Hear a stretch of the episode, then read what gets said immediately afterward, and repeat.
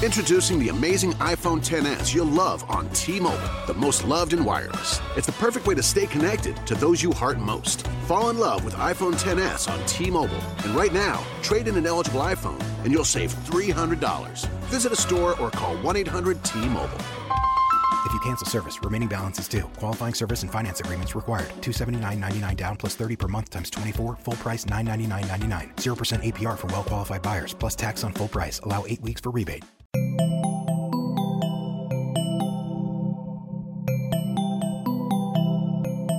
Bienvenidos a posta.fm, Radio from the Future.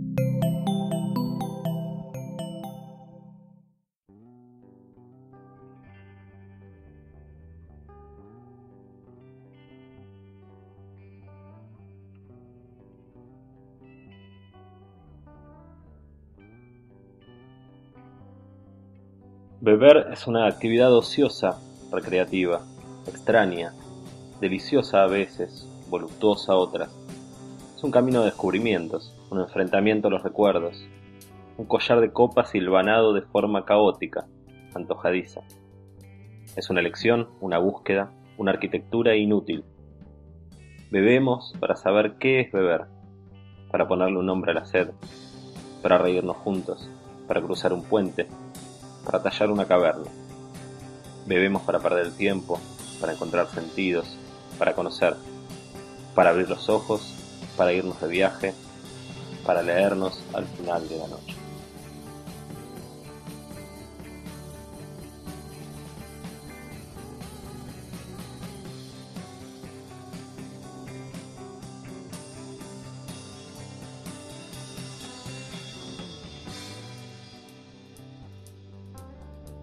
Estamos con Emilio Garip en su lugar, Oviedo, un lugar eh, mágico que tiene Buenos Aires, eh, un lugar en el cual siempre se ha bebido bien. Y estamos para hablar eso, para hablar de, de- de bebidas. Me gustaría, primero estamos, elegiste vos el vino eh, y Sí. algo para comer. Y me Sí, gustaría que me cuentes qué es y por qué. Algo ligero y bueno, un pan tomaca, jamón con, con una tostadita con un poquito de ajo y para acompañarla no dudé en un vino blanco. Y el Gewürztraminer de, de Rutini es muy rico, es un vino apasionante. La gente que lo prueba muere, ¿qué es esto? No lo conoce, porque piensa que el Gewürztraminer es un vino dulce y este no es dulce, es un vino perfumado este, y, y va muy bien con el jamón. ¿no? Y como te decía recién, yo aprendí la cultura de Jerez, de Jerez, como dicen los, los- los sevillanos este, y los andaluces.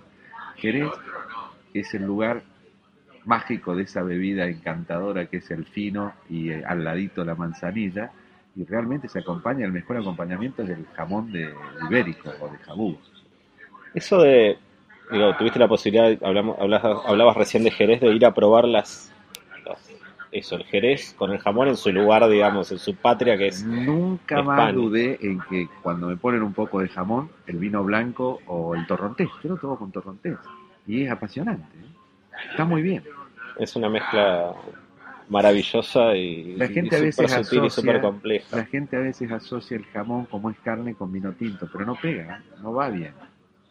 Son dos cosas nobles, el jamón y el vino, entonces uno hace que, que, que vayan bien, pero va mucho mejor con, con un torrontés, por ejemplo, o con este que. Yendo un poco, digamos, seguramente estas cosas que vos contás que las descubriste viajando, me gustaría ir un poco más atrás a, tu historia y a cómo llegaste a la, gastronomía. Yo llegué de pura casualidad. Este, sin saber, puse una roticería porque es lo que estaba a mi alcance. Este, en, en un barrio norte, cerquita de aquí, en un localcito muy chico. Pero como no sabía lo que era una roticería, hice un restaurante para llevar. Claro, porque contraté gente de restaurante y te digo que era asombroso. Trabajábamos, fueron siete años que teníamos cola, pero no hacíamos el famoso pollo al espiedo, ni la milanesa que ya está hecha. Hacíamos la comida minuta y la gente se iba con el plato recién hecho. ¿Dónde era eso? En Billinghurst y Mansilla. ¿Vos tenías algún antecedente en la familia gastronómica? Solamente, bueno, de parte de mi, este, de parte de mi mujer, mi suegro sí siempre tuvo bares y, y de, de mi parte no, pero que era sobre todo la, la rama materna, todos comían muy bien. Teníamos una gran cocinera que era mi abuela, este, y comíamos bien. Después una gran cocinera que fue, que, que fue mi suegra, y siempre me gustó comer bien. Entonces el tema de la mesa me apasionaba, me apasionaba la comida. ¿Recordás que se, que se comía que se bebía en esa mesa?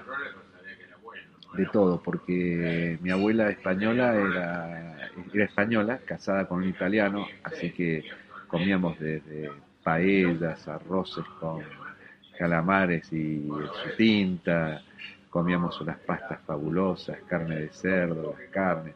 Y me acuerdo que hasta se compraba vino en Mendoza en barricas y se embotellaba. No sé cómo estaría, sería este vino, pero bueno, se embotellaba y se lacraba. Yo participaba de esa ceremonia, me parecía, me parecía buenísimo, era una, misteriosa. ¿Vos siempre viviste acá en Capital? O... No, yo soy de Córdoba, de, Río Cuarto. De Río Cuarto. De Río Cuarto. Claro, no, los, cordobes, los riocuartenses decimos que no somos cordobeses. Y no tiene ni acento. No, no, allí ya no, porque tengo hace tantos años. Y esos recuerdos son de ahí, de, son de, todavía ahí, viviendo, son de Río Cuarto. viviendo Sí, en Córdoba. sí, sí, sí. ¿Y vos venís a Buenos Aires? Vengo a Buenos Aires con mi familia cuando tenía 15 años, o sea, hace casi 50, 51 años que estoy acá. O sea, empezaste a beber, digamos, acá en, en Buenos En Aires. Buenos Aires. En Buenos Aires. No, siempre en mi, en mi mesa, de, de cuando era pequeño, era vino con soda. Como era No antes. existía la Coca-Cola. Me acuerdo que en Córdoba cuando aparece la Coca-Cola la regalaban, te ponían en tu casa Coca-Cola. Y claro, prendió la... La lograron imponer. Una buena. Trabajaron bien para imponer. Pero se tomaba eso, vino con soda, un chorrito de vino con soda y todo el mundo tomaba eso. Cuando vos, ¿en qué años abre? ¿O después de la roticería pasás a Oviedo directamente? En el o hay- 86, en el 86 sí, abrimos Oviedo. ¿Y cómo era? Digo, este es un lugar que, digamos, el vino y las bebidas en general han sido siempre, Yo desde la protagonistas. roticería me acuerdo que compraba vino en la, a las bodegas. Este, y compraba cantidades y vendía, entonces era una especie de roticería y vinería, porque vendía todos vinos de, de calidad, los que había en ese momento. ¿Qué, qué recordás de, de cuáles eran los vinos que se bebían en esa época cuando vos abriste este El lugar? súper etiqueta marrón, el, el- hablo de la roticería, el Sí, sí. cinta de plata, el Bianchi 1887. El Bianchi particular, cuando alguien pedía un Bianchi particular, todos miraban así con, con, con, este, con intriga a ver quién era. Y ya aquí eran los mismos vinos, pero empezaron este, ya otras bodegas. Estaban los López, siempre le compré a López. Estaba Luigi Bosca, que se llamaba Bosca, se llamaba Luigi Bosca, se llamaba Bosca. Este, y bueno, siempre, para mí el, vino es para comer y me gusta comer y me gusta beber. Entonces, este, vos sos del- de la coctelería, pero el vino en la comida va bien. Ahora ustedes que son medios magos han hecho alianzas. Me contabas recién del Jerez con el... Este, Sí, hay bebidas como la, la coctelería tiene algo de vanguardia que va tomando bebidas y, y las va las va utilizando y las va redescubriendo también. En general, la coctelería, mucha gente joven tiene la posibilidad de mezclar y está pasando que se han recuperado desde vermú tradicionales, eh, jerez, eh, rones agrícolas que se hacían en el Caribe que estaban perdidos como una bebida sola y la coctelería la posibilidad de, de descubrirlo. Pero realmente, esto que decís vos de la bebida, el vino como la bebida de la comida, Es la es, bebida es- es- es y- algo... Y es mágico, y los dos mejoran. Mejora el vino y mejora la comida. Por eso cuando hay algún astemio que dice yo no bebo, digo, qué, qué raro. o- Sospechás porque- de la gente que... Sí, por ahí es malo eso, ¿no? Digo, bueno, por lo menos tiene la mente más fresca. ¿Sentís que eso, cómo viste que cambió acá en el restaurante la gente la relación con el vino? Digo, ¿sentís que la gente sigue, digo, le presta más atención a lo que elige, lo, lo bebe de otra manera, encuentra por ahí en el vino, en tomar vino como un fin en sí mismo, o más o menos pasa lo mismo que pasaba cuando vos empezaste No, no, con no, esto? no, ya hay un culto por el vino. La, la gente cambió, yo creo que volvió a ser como cuando, lo que yo veía cuando era chico, a valorizar la mesa. La mesa es algo que hay que tomárselo con tiempo, con ganas y con diversión. Yo tengo un médico acá enfrente, el alemán, eh, que dice que al mediodía él carga combustible, pero a la noche, está muy bueno eso. Y me preguntan a mí, ¿qué está con- no, cargando combustible? La comida de la noche. Pero a la noche hay que tomárselo así, no, no los días que uno sale, todos los días. Eso es lo mejor que puede tener uno, ese descanso, no comer rápido, apurado, con ansiedad, no. Hay que tomarlo con diversión. Yo creo, este, y la gente lo está haciendo así. Veo Yo lo veía primero los americanos. El americano llega temprano, eh, elige un trago y te pide varias veces sin apuro, que no están apurados, que quieren comer despacio, quieren disfrutar de todo. Eso es lo que tenemos que aprender y eso es lo que veo que la gente está haciendo. No viene a un lugar para no lavar los platos. Alguno lo hará por comodidad, pero vienen a hacer este, una comida y disfrutarla a pleno. Y parte de esa ceremonia es. En relación a esto, seguramente, y ahora vamos a, te voy a preguntar cuáles eran los grandes vinos que vos recuerdes que has tomado a lo largo de tu vida, o por lo menos que tengas recuerdo. Más allá de eso, ¿crees que un vino no puede ser un gran vino si el, el momento en el cual uno toma ese vino no es especial? Totalmente. Yo no nunca tomaría esos grandes vinos este, solo y sin compañía, así como un egoísta. No, no, prefiero repartirlo, aunque me toquen unas gotas, pero todos hablar del vino. Yo creo que eso es mejor. Entonces, pensando eso, ¿cuáles son tus experiencias más allá del, con el vino seguramente, pero también con las bebidas que has tenido? Me hablaste de Jerez, de tomar esto. ¿Tenés recuerdos de momentos de tomé tal vino en tal lugar con tal persona? Puede ser en un viaje, puede ser acá en tu restaurante, puede ser en otro restaurante. Momentos, puede ser con tu familia. Eh, Siempre he valorado esos momentos. A veces no me acuerdo las marcas, pero me acuerdo, por ejemplo, estar en la tabla de Robuchón y tomar un Borgoña blanco, inolvidable, que no era un vino caro. Pues la primera vez que fui a la tabla de Robuchón, este, dije, voy a hacer esto lo más gourmet posible, ¿no? Entonces pedía, por favor, un, una copa de San Estef, por favor, una copa, y bueno, y así me mataban, porque te daban un cachito así, te lo cobraban fortuna. Los franceses con las medidas de los vinos son vos. Entonces después dije, no, nunca más. Y veía que los tipos de ahí, los locales, pedían Magnum. Dije, no me joden. Vamos a pedir Magnum. Bueno, entonces eh, me acuerdo de, de, de, esos momentos, de tomar tal vino con tal comida, con el plato que lo comí, este, y después en mi casa, vinos inolvidables, como cuando uno destapa un gran vino que ha guardado, o una Magnum, soy fanático de las Magnum. ¿Guardás? Guardo, guardo, guardo. Eh, eh, actualmente en Oviedo hay 2.000 Magnum. 2.000 Magnum. Sí, hicimos una carta de Magnum, pero no solamente carta de Magnum, sino verticales de Magnum. Tuve un año pidiéndole a las bodegas, por favor, que enviaran las verticales y bueno, y las, las cobran bien caritas, pero no importa. Tengo verticales de Cheval de Sande, me costó un triunfo conseguir de Z y ahora estoy con los aluvionales, de Achával Ferrer, bueno. Para la gente que no sabe, una, botella Magnum es una botella de... De litro y medio. Son dos botellas, donde el vino se conserva muchísimo mejor, ¿no? Palabras de Michel Roland, que no es por el, el, aire que queda en el, o, o, el espacio, que no es aire, que el espacio que queda entre el corcho y el líquido, yo pensaba que al ser igual en una botella, ponerle de 375 y una de 1500, ese era la, se oxidaba menos. No, según, según Michel Roland, el, el tema es que mejora por lo peor que le hace al vino es la amplitud térmica. Si, y entonces una botella que contiene más líquido cambia eh, tarda muchísimo más en cambiar de temperatura.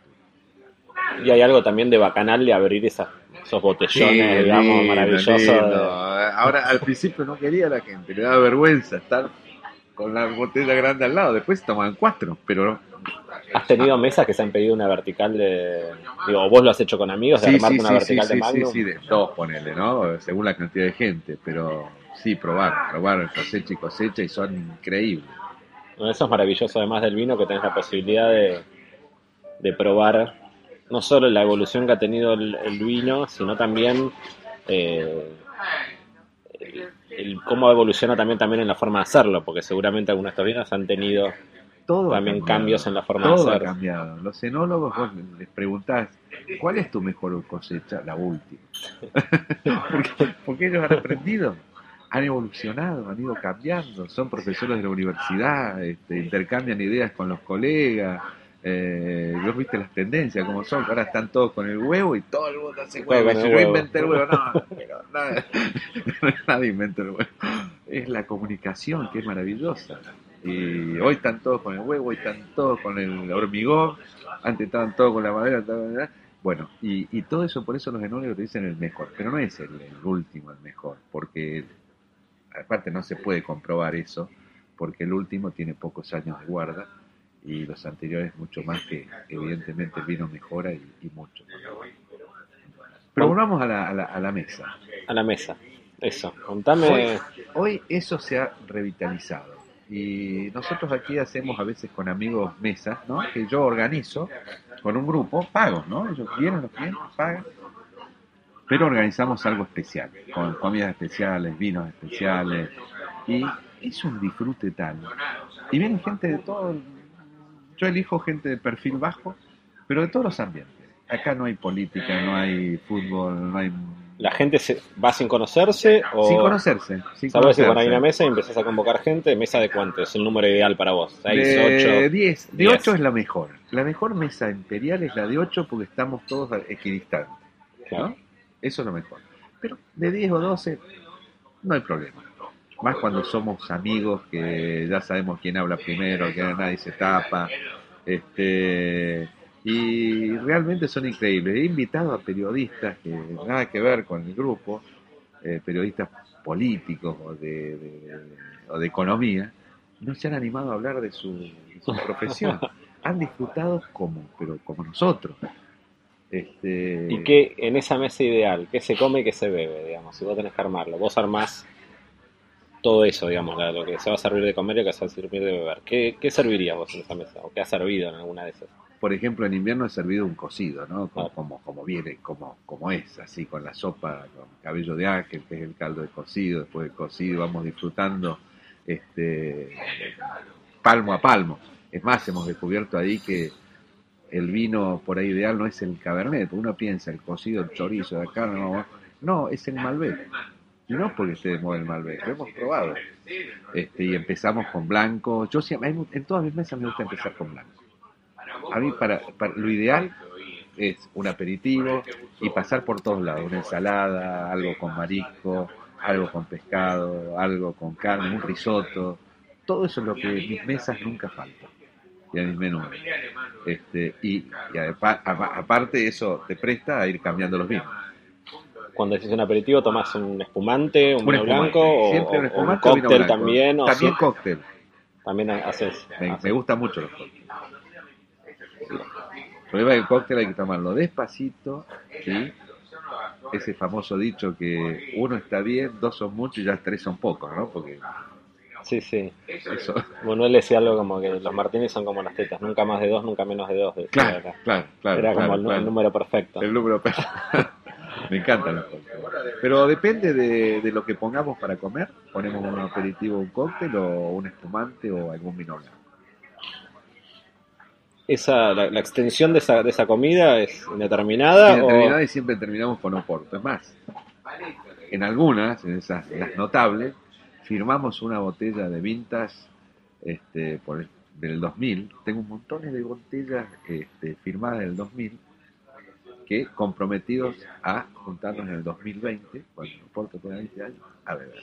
Y hay un cuadernito, un librito, quiénes son los que y siempre decimos lo mismo, el que no esté, lo sentimos mucho. Si muere alguien, lo vamos a sentir mucho y lo vamos a recordar, pero bueno. ¿Te gusta particularmente el Oporto? Digo, y has Me tenido, gusta el Oporto. has sido un comunicador del Oporto acá en, nuestro país y un promotor. ¿De dónde viene eso? ¿Cómo fue que lo, Lo conocí descubriste? con un cocinero, con un chef gallego, que era fanático del Oporto, y es más, tiene la mejor cava de Oportos de, España. Está en Galicia, en Padrón, muy cerquita de Santiago de Compostela, y él me llevó a Oporto. Fuimos ahí, conocí a Symington, de Graham, me preguntó si conocía a alguien que lo representara y no, no encontré, así que dije, yo señor, puedo en pequeñas cantidades, gente muy fiel, gente muy sana, respetan que yo soy un comprador pequeño. Bueno, pero el nombre Graham está en la Argentina. ¿Y qué descubriste en el Oporto que te fascinó? Digo, algo que tiene que ver con la forma de elaboración, con el sabor, con, el mo- con la forma de tomarlo. ¿Qué, qué es lo que Eh, te la cautivó? forma de elaboración me gusta porque es a partir de, de bebidas muy buenas, de vinos muy buenos, muy corpulentos, tienen que ser vinos muy concentrados, este, porque por eso en la uva se pisa. Antes se pisaba con pie y hoy se pisa con son mecánicos con forma de pie grande, porque hay que extraer todos los taninos de la uva porque el encabezamiento, que es agregarle alcohol de vino, brandy, el encabezamiento se hace en un momento donde todavía queda azúcar. Y ese momento es muy rápido, porque después la, la, uva sigue ganando este, alcohol a través de su azúcar, pero en forma ya paulatina. La primera ganancia la hace muy rápido y va perdiendo azúcar. Entonces hay que encabezarlo en ese preciso momento que quede azúcar, que sea dulce. Este, por eso la, la concentración del vino, ¿no? Este, porque ahí ya, ahí ya está, ya, se hizo el Y además, este, el brandy tiene que ser de excelente calidad. Si se logra eso, vos vas a lograr con un oporto una bebida que es única y no vas a notar dos bebidas. Cuando está mal hecho el, vino encabezado, vas a notar el alcohol por un lado y el vino por el otro. Eso es lo que me encanta de los Tiene fascinante. Yo aprendí a un poco a tomar Oporto en, Francia. En Francia les gusta mucho el Oporto. Son los mayores consumidores de Oporto. No, no sabía eso. No de los más caros. no, mucho el común. El común, pero son los mayores consumidores. Y de los caros, este, los ingleses y ahora un poco los norteamericanos. Los holandeses siempre están prendiendo en los rankings de bebidas de todo el mundo. De todo, pero, bueno, los franceses lo usan mucho por los quesos, lo usan mucho como aperitivo, lo usan para cocinar. También una bebida, más allá de los jóvenes, donde el tiempo está muy presente también en la evolución también de la bebida.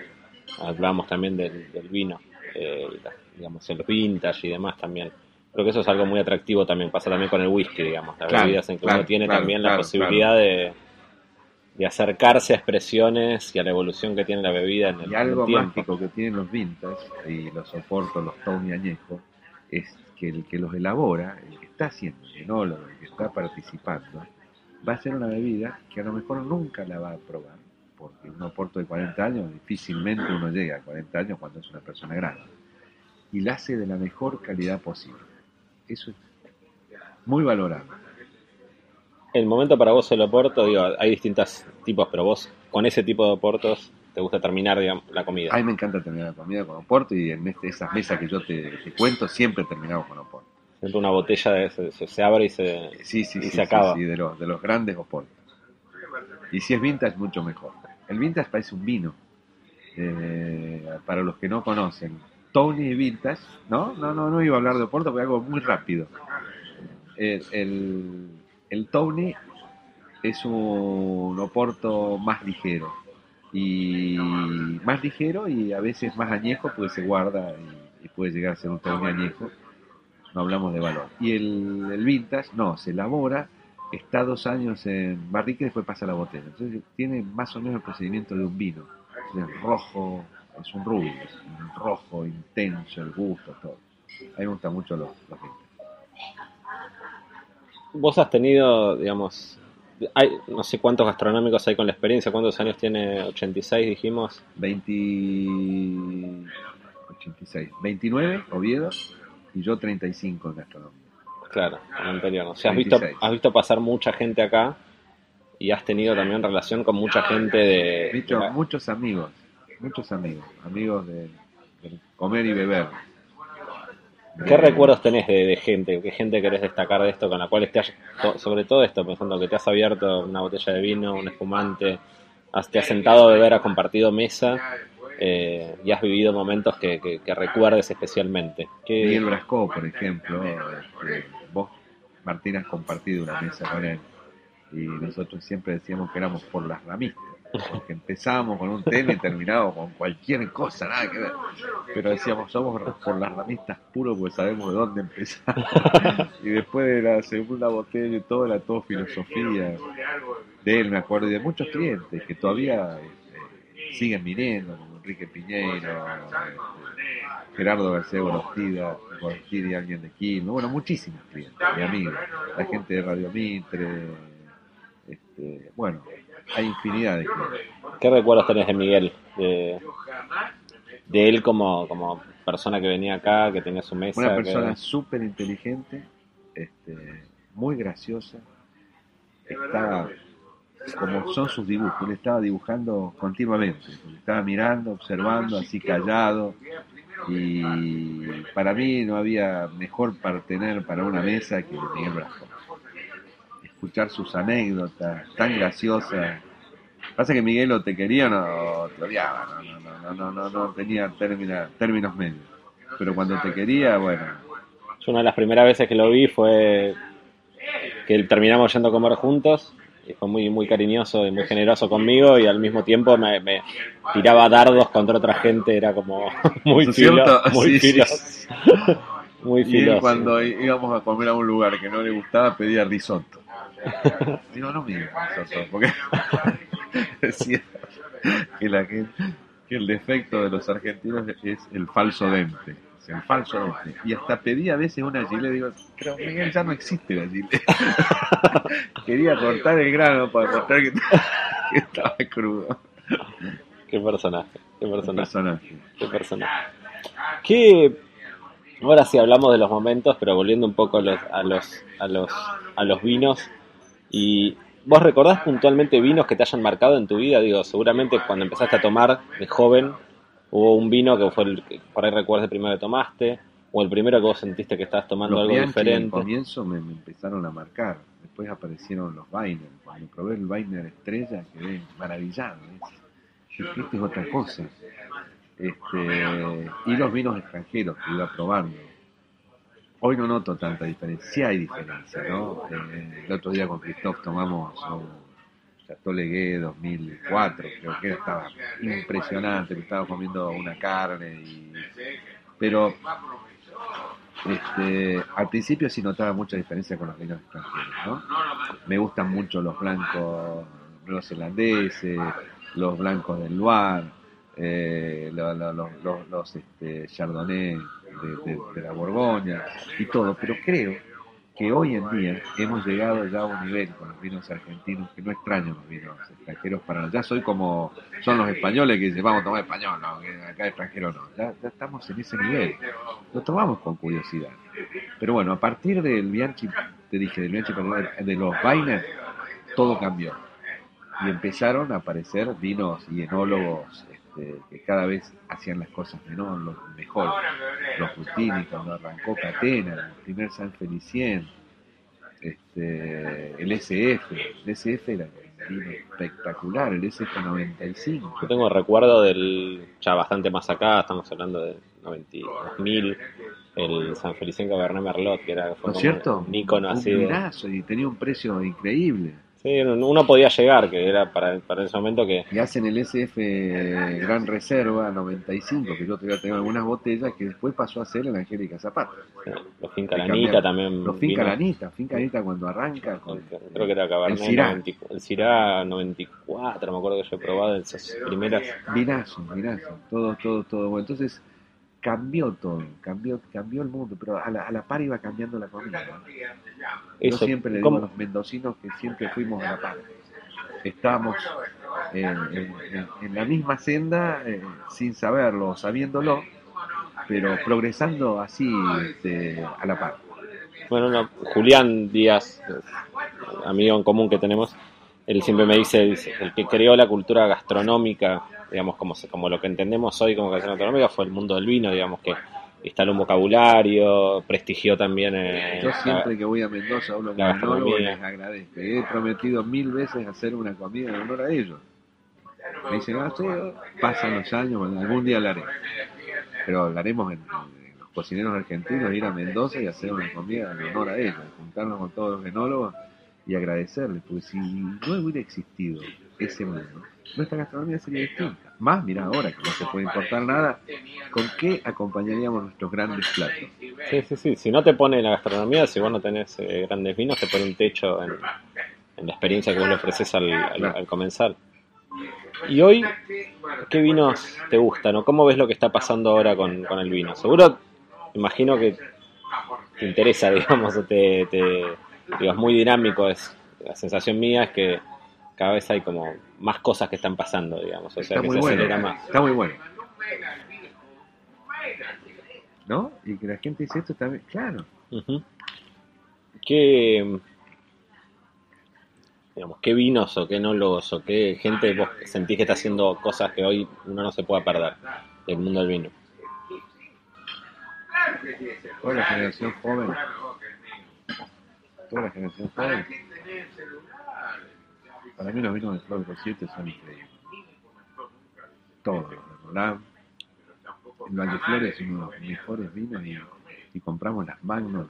es- y sé de dónde nace todo eso, porque la finca esta era la que Ángel Mendoza hizo el primer Sky. ¿Qué vino sea otro? Claro, él ponía la finca esa para el Malbec y el Merlot no sé de dónde salía, creo que de Trapiche. Y por eso la compra dice Rolando. Este, toda esa generación de, de gente joven, Peleretti, este, Sejanovic, y los, y los jóvenes que vienen ahora, este, todos son admirables. Y los viejos, Roberto de la Mota, para mí es un gran, siempre lo pongo este, Mariano Di Paola, eh, mi amigo no sé qué eh, yo no, no, no quiero hablar porque no, no quiero olvidarme de nada, tendría que tener una lista decir este, este, este, este, pero los vinos de hoy son cada vez mejores. Pensando un poco en lo que vos se sirve, digo, cuando vos hablando un poco también de, de tu restaurante y de las comidas y, y- y de lo que se sirve, vos siempre buscás, digamos, con un plato, digamos, recomendar un vino o crees que eso tiene que ser más No, no, abierto? No, no, tiene que ser abierto. Además, la gente por ahí elige un vino para toda la comida. Entonces, bueno, si tengo que recomendar, me- siempre me gusta recomendar uno distinto. Siempre. No recomendar uno solo. Y para, para, para recomendarlo tengo que mirar la carta. Y digo, ah, yo hoy tomaría. A mí me gusta tomar todos los días vinos distintos. Y esto vos lo elegís, ¿cuántas etiquetas hay acá? En... Hay como 600. pero lo elijo porque. Pero elijo también mucho el precio. Miro mucho el precio. Me gusta elegir vinos de precio medio. Ahora, si el cliente me acompaña y dice, no, no, hoy estoy para algo muy especial, vamos. Subís, para-. Voy subiendo así este, progresivamente hasta donde diga basta. ¿Qué es- Pero a mí me gusta no acompañar la comida con un solo vino, sino con, con dos por lo menos, por ejemplo. O pedirse una copa de, de- de- de- de un vino blanco. Te gusta empezar con un- blanco A siempre. mí siempre me gusta con espumante o blanco. ¿Y o, qué- o un trago. ¿Y qué, plat- y qué platos con el, con, para empezar? ¿Qué? acá de la carta, digo, con los que De la carta los, los mariscos, todos los mariscos o ensaladas o este o jamón o todo eso lo acompaño con vino blanco.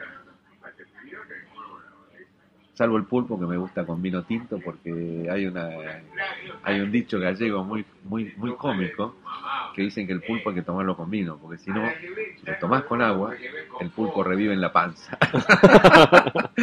Supersticiones gallegas. Supersticiones, entonces digo el pulpo vino tinto a la gallega.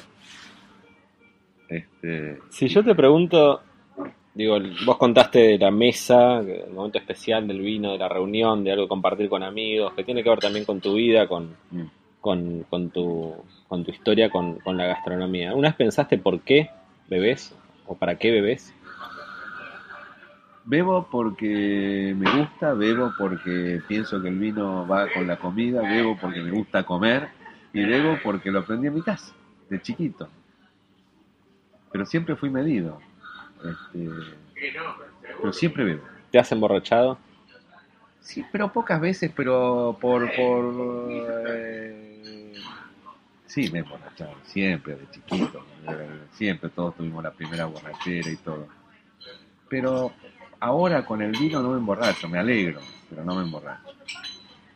Ahora con un trago es muy, muy difícil. Una vez me acuerdo de una comida del Ford Club que la daba un amigo y no me gustaba el aperitivo y, y daba coloraditos para empezar. Pero esto es mortal. Sí. Y me tomé dos así, puf, me senté en la mesa y, y empezó. Lo que no, pero hacía rato. No, no había comido nada. ¿Qué Entonces era? con los tragos hay que tener, hay que tener cuidado. Yo algo sé, pero digamos, que me gustaría que cuentes qué era el Fork Club que dijiste recién. Es un club de amigos eh, fundado por Miguel Brasco, donde lo conforman 20 personas y todos tienen la obligación de una vez por mes de dar una comida. O sea, como son 20 cada dos años te toca dar una comida, llamás un chef, pones lo mejor de vos, las mejores bebidas, te asesorás. Era un lindo grupo. Acá funcionó durante muchos años. Hay así clubes, digo, porque Fernando Vidal me contaba también que hubo varios, digamos, de estos que yo fui. Claro, el Epicúreo fue el primero, después estaba el Fork, el Tuel, casi todos formamos por Brascó. Hay uno del Epicúreo que estaba, Miguel Brascó me cuenta una, una anécdota muy graciosa del gato Duma, ¿no? Y eran todos señores, todos sabiondos, toda gente. Y había un egiptólogo, ¿no? Egiptólogo. Egiptólogo, entre entre hablaba, hablaba. Y el gato Duma, que era de hablar y hablar, empezó a hablar de este, de Egipto, ta, ta, ta. Entonces Egipto perdón, eh, gato, ¿cuál es su bibliografía? Dice, la colección Robin Hood. Con total desfachate. Y todos se reían porque el gato era un tipo muy gracioso. Era, alguna vez lo escuché al decir que creo que en su primer restaurante, no, no, sé, no me acuerdo si en Clark o alguno, que había puesto en, el servicio un, señor con barba y le había puesto el, ¿Cómo se llama? El, el, ah, la, la, la, el coso de los sommeliers. Sí, el coso de los sommeliers. No, yo, yo lo ponía porque tenía barba y la gente pensaba que sabía y tenía... como no le importaba nada, era como... Eso del Egipto, sí, es así, el gato era así. Eso siempre Tengo una foto muy linda ahí del gato arriba de la biblioteca, que está acostado, era hasta flaco, pintón, acostado arriba de una, de una cava, y está dedicada muy linda atrás. Bueno, él hizo mucho por la gastronomía. Y él siempre contaba Fernando que él siempre lo que, él había sido muy amigo del gato, pero también contaba que está sentido un poco del, show que tiene la gastronomía, como ahora se habla de una experiencia gastronómica, mm. eh, el gato tenía muy claro también eso, digamos, o sea, él, Fernando me contaba un plato que había servido una vez en una pecera, como que venía de arriba de una pecera, como, como algo de, de, de jugar mucho con la presentación y con, y con con, justamente como provocar también a la gente con eso, que, en esa época era como rarísimo. Fue que arrancó con todos sus, lugares fascinantes, él venía de Inglaterra, había visto otro mundo, todos los que viajamos en su, momento, nos cambió la vida.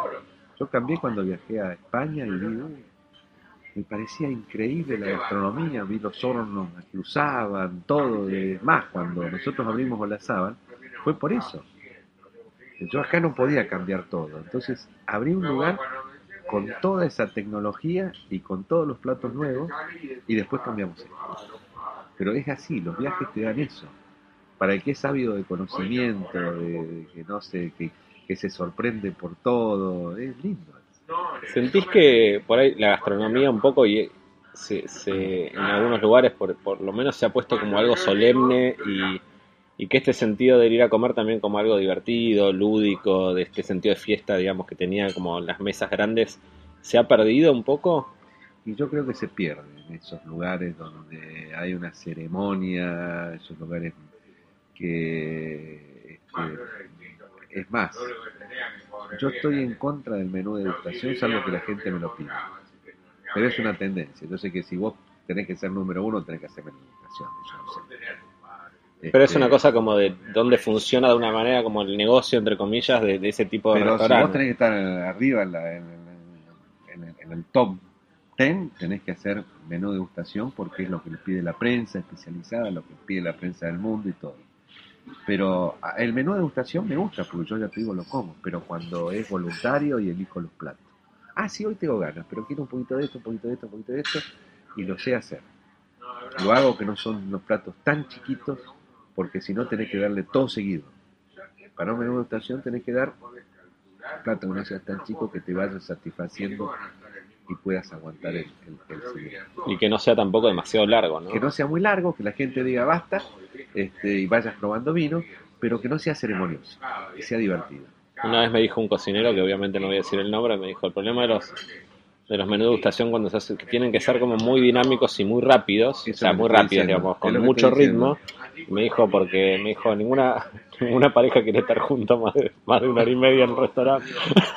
y más allá de, más allá de, de, la gracia, de la anécdota, digo, y más allá del tema de, digamos, de, él hablaba por, por la pareja, eh, Nada, o sea, es verdad, uno tiene que ser como el timing es muy importante, como en general cuando uno se, sienta a la mesa. cierra el, estómago. Si vos este, parás de comer en un ritmo así, este, se cierra.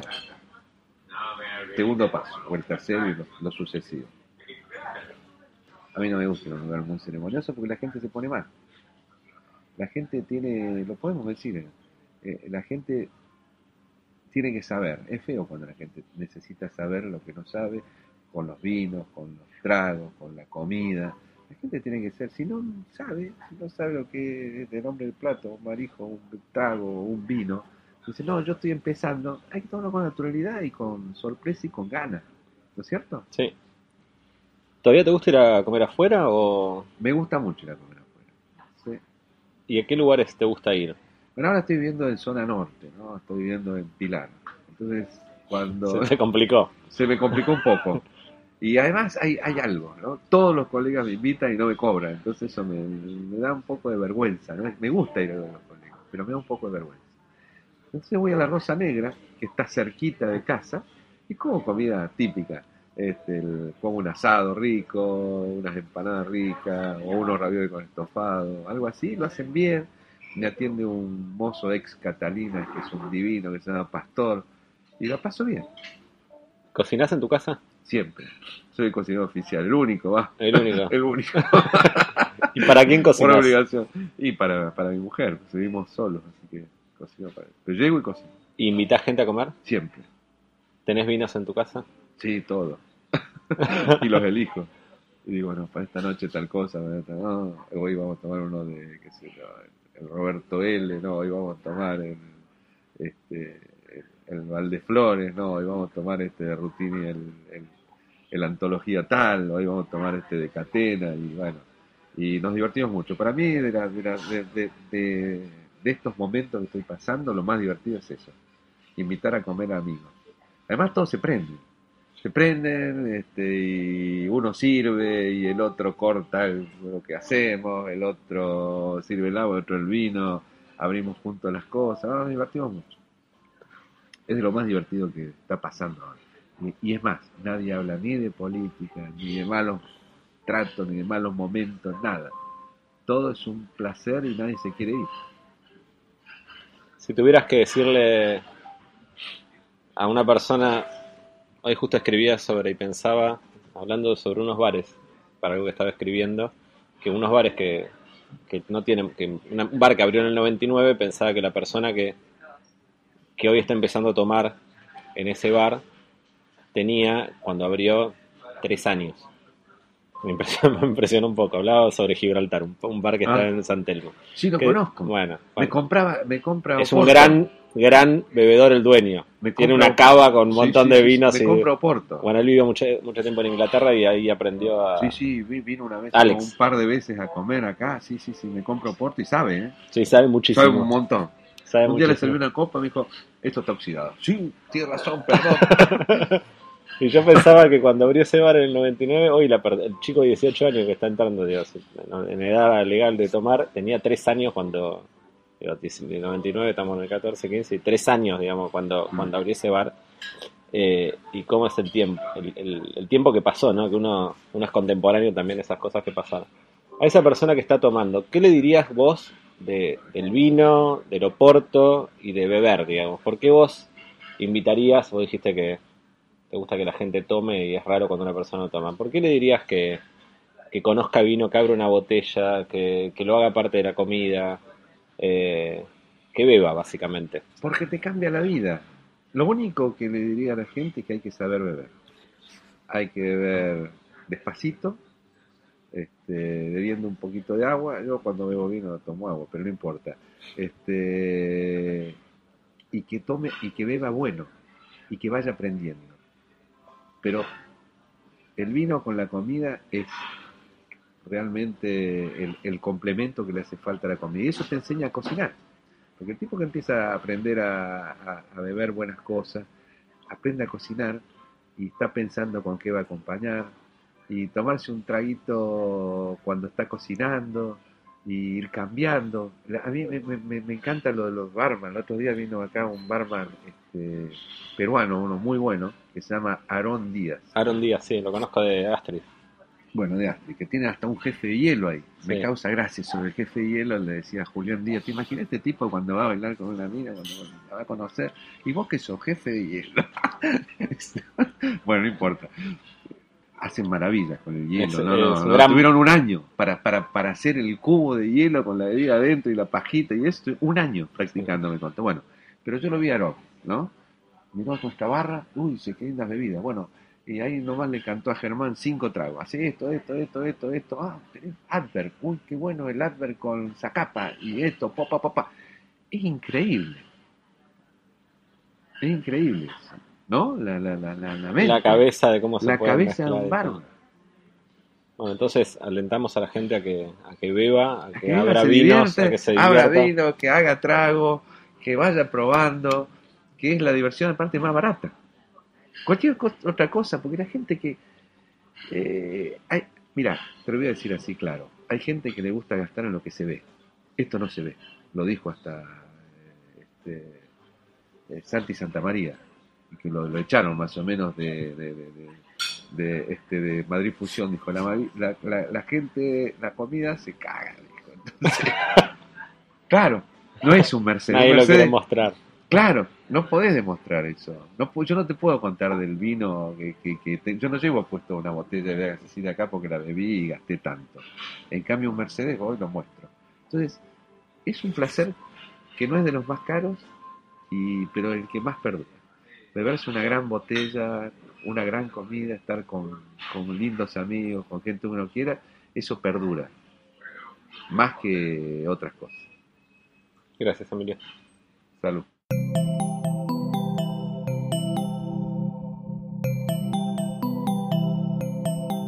Pegados a posta.fm, radio para escuchar como quieran y donde quieran. Posta.